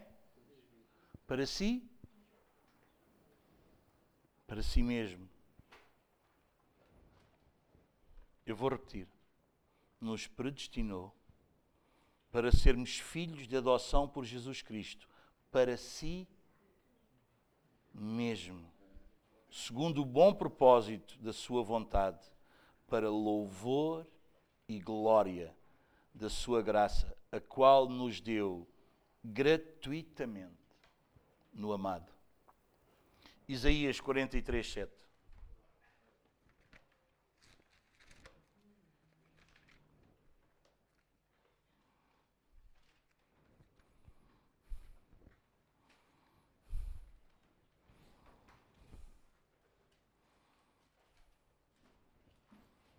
O que é que diz?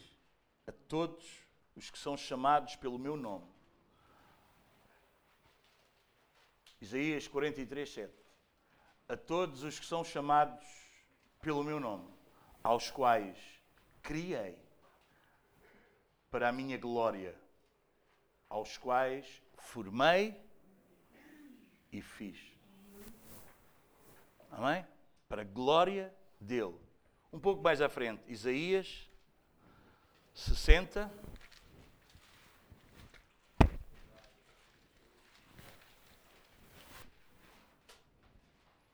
Versículo 21.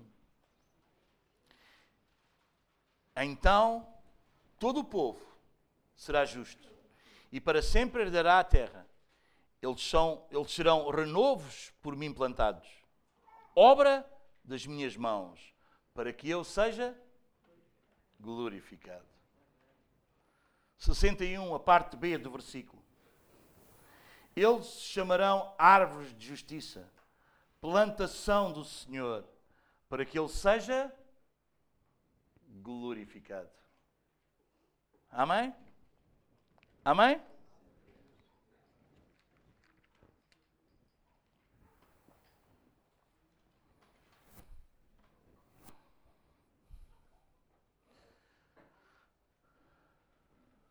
O Senhor, Isaías 66.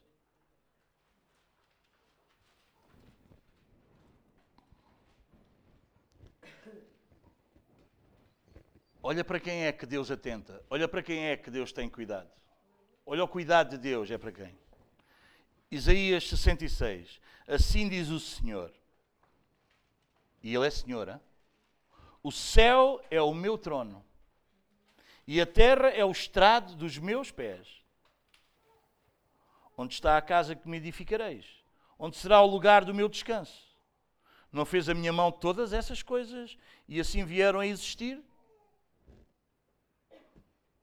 Diz o Senhor. É para este que olharei. Para qual?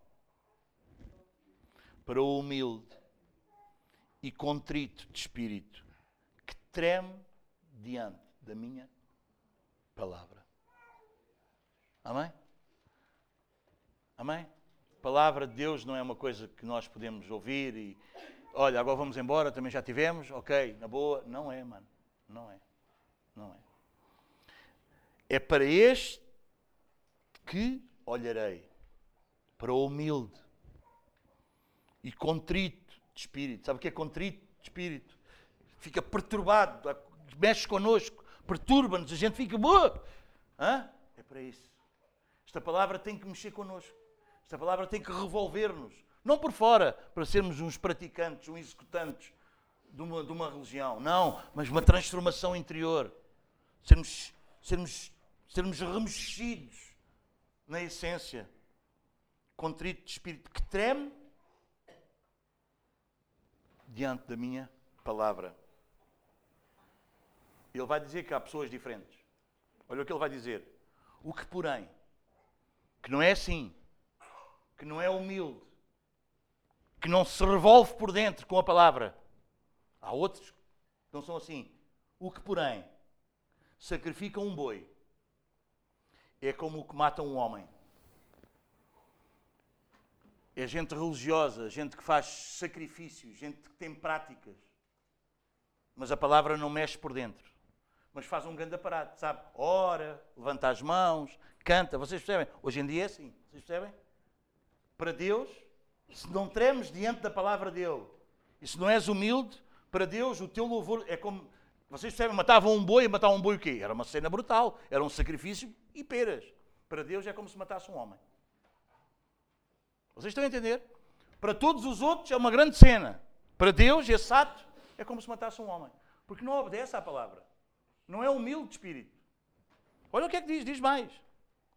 E o que sacrifica um cordeiro é como o que degola um cão. O que oferece uma oferta de cereal é como o que oferece sangue de porco. Todas as coisas que Deus abomina. E o que queima incenso, como o que adora um ídolo. Porquê? Diz a seguir. Só faz culto. Só é um ritual. Mas ele não é humilde de espírito para aprender e ele não treme diante da palavra e a palavra não é autoridade sobre ele. Diz, diz, diz, olha aqui, a resposta está aqui. Eles escolheram os seus próprios caminhos.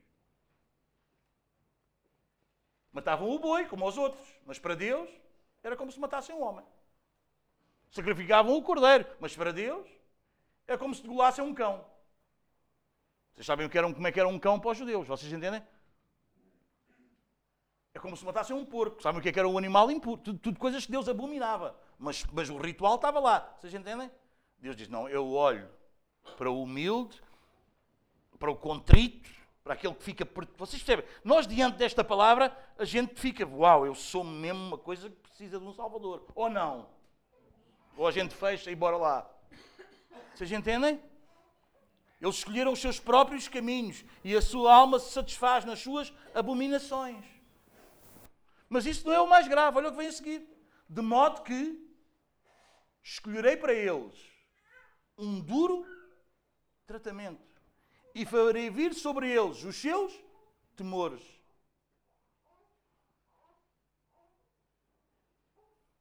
Pois quando clamei, ninguém respondeu. Quando falei, não escutaram. Fizeram o que era mau aos meus olhos e escolheram aquilo em que eu não tinha prazer. Versículo 5. Ouvi a palavra do Senhor, os que tremeis da sua palavra. Amém, manos? Há um grande risco em nós fazermos cultos. Vocês entendem? E acharmos que porque fazer culto está tudo bem. Não, mano. Precisamos ser humildes. Precisamos ser pessoas que ouvimos a palavra. E a palavra tem autoridade sobre a nossa vida. Nós trememos. É isso que Deus diz? É isso que Deus quer? Então, Senhor, eu sou tão fraco, tão fraco, tão fraco que eu não consigo fazer isso tudo. Mas ajuda-me a viver dessa maneira, Senhor. Treme diante da palavra. Treme diante da palavra. Treme. É para, para que, quem são aqueles que eu olho, que eu olharei, que eu terei a cuidar, aquele que é humilde e aquele que treme diante da minha palavra. A minha palavra não é uma coisa qualquer. Eu não estou ali a ouvir como se estivesse a ouvir. Há gente que fica ali, depois fica a dormir, depois estica coisa. Não, mano, não. Tu podes fazer isso. Quem sou eu para dizer não?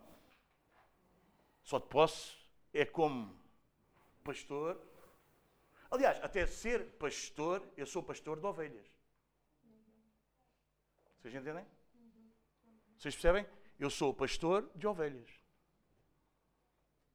Eu só sou pastor de quem se deixa pastorear. Eu não me imponho sobre o pastor de ninguém. Quem se acha que é minha ovelha é pastoreado por mim. Quem não se acha, paciência. Posso ser só amigo. Mas é muito mal eu ser só amigo. Muito mal para ti. Amém? Amém, manos? Treme diante da palavra. Não estou a dizer isto para tu me ter medo. Vai, agora vamos sair daqui todos medrosos. Não. Estou a dizer isto só para tu não viveres enganado. Quem sacrifica um boi é como se matasse um homem. Cada um faz o que quer, não atenta para a palavra, vive como quer e depois vem fazer o culto. Eu vou vos entregar aos vossos temores, aos vossos medos. Amém? E lá vai. Amém, manos? Qual é o fim principal do homem? Em primeiro lugar, porque ele é o Criador, ele criou-nos e a obra deve glorificar o seu Criador. Segundo lugar, porque ele é o nosso Senhor. Amém? Vamos glorificá-lo em tudo. Com o que comemos, com o que bebemos, com o que falamos, com tudo na nossa vida. Qualquer outra coisa deve glorificá-lo. Outra maneira que nós o glorificamos é temê-lo. É temer a sua palavra.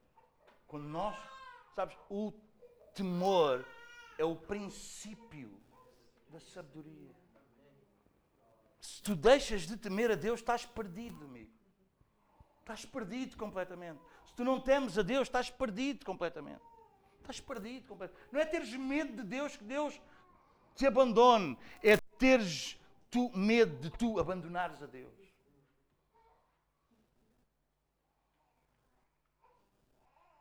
Amém? Isso é o que nos mantém.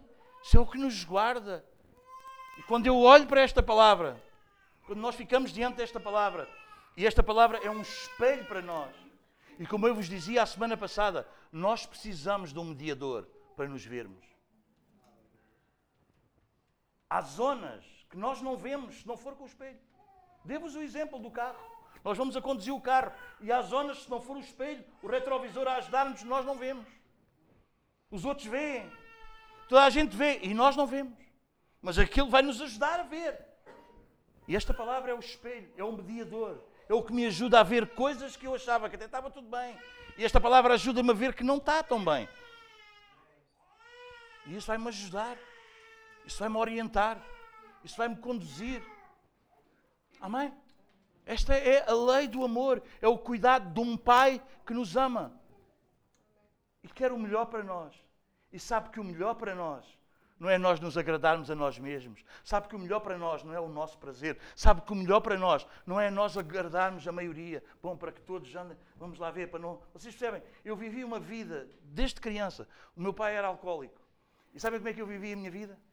Eu vivi a minha vida sempre. A minha mãe sempre me dizia, filho, para que não haja confusão, não digas nada, filho, filho. E eu vivi uma vida oprimida. Para que não haja nada, vai. Para que não haja nada, vai. Sabe o que é que, sabe o que, é que acontecia? Sempre havia. Porque quer eu falasse, quer eu não falasse, o meu pai fazia guerra. Lá andávamos nós a fugir no meio das moitas, escondidos. Vocês entendem? E sabe o que é que eu tenho aprendido? Que a gente fazer coisas para que não haja nada. E para que não haja nada. E vamos lá ver para que não haja nada. E para que... Vai haver. Vai haver. Vai haver, vai haver, vai haver, vai haver, vai haver. Se possível, paz, sim, mas a verdade acima de tudo. E sabem o que é que o meu pai precisava? Bem mais cedo. O que ele ouviu mais tarde. Que aquilo não se fazia nem à mulher, nem ao filho. E devia ter ouvido mais cedo. Amém? E a gente andar, não se faz nada, não se diz nada, e deixa lá ver, e vamos lá, e deixa lá ver, ah, e, e deixa lá, ah, e, ah, vocês sabem, vocês sabem que há filhos que são dominados pelos, pais são dominados pelos filhos para ver se não há nada, e para ver se o filho não sei o quê, e para ver se o filho não mais, e para ver. Ah, ah, ah, ah, ah. Não vais resolver nada. Só a verdade liberta. Não estou a dizer que tens que arranjar confusões, que és uma pessoa conflituosa, não é isso que eu estou a dizer. Estou a dizer que tu precisas confiar na verdade e não tremeres diante de outras coisas, diante de mais ninguém, mas sim diante de Deus e da Sua palavra. Diante disso é que nós devemos tremer. Sabe o que é que Jesus disse? É que há um que pode mexer com o nosso corpo, mas há um que pode lançar o nosso corpo e a nossa alma no inferno, e é Deus. E é esse que nós devemos temer. E é esse que nós devemos temer. Vamos baixar os nossos olhos, inclinar as nossas cabeças e fechar os nossos olhos. Mas olha, agora ao baixares a tua cabeça e fechar os teus olhos, não feches o teu coração. Faz um exercício contrário com o teu coração. Continua com o teu coração aberto Amém? Tens ouvido a Sua palavra. Tens ouvido o seu ensino. Vocês podem subir. Tens ouvido.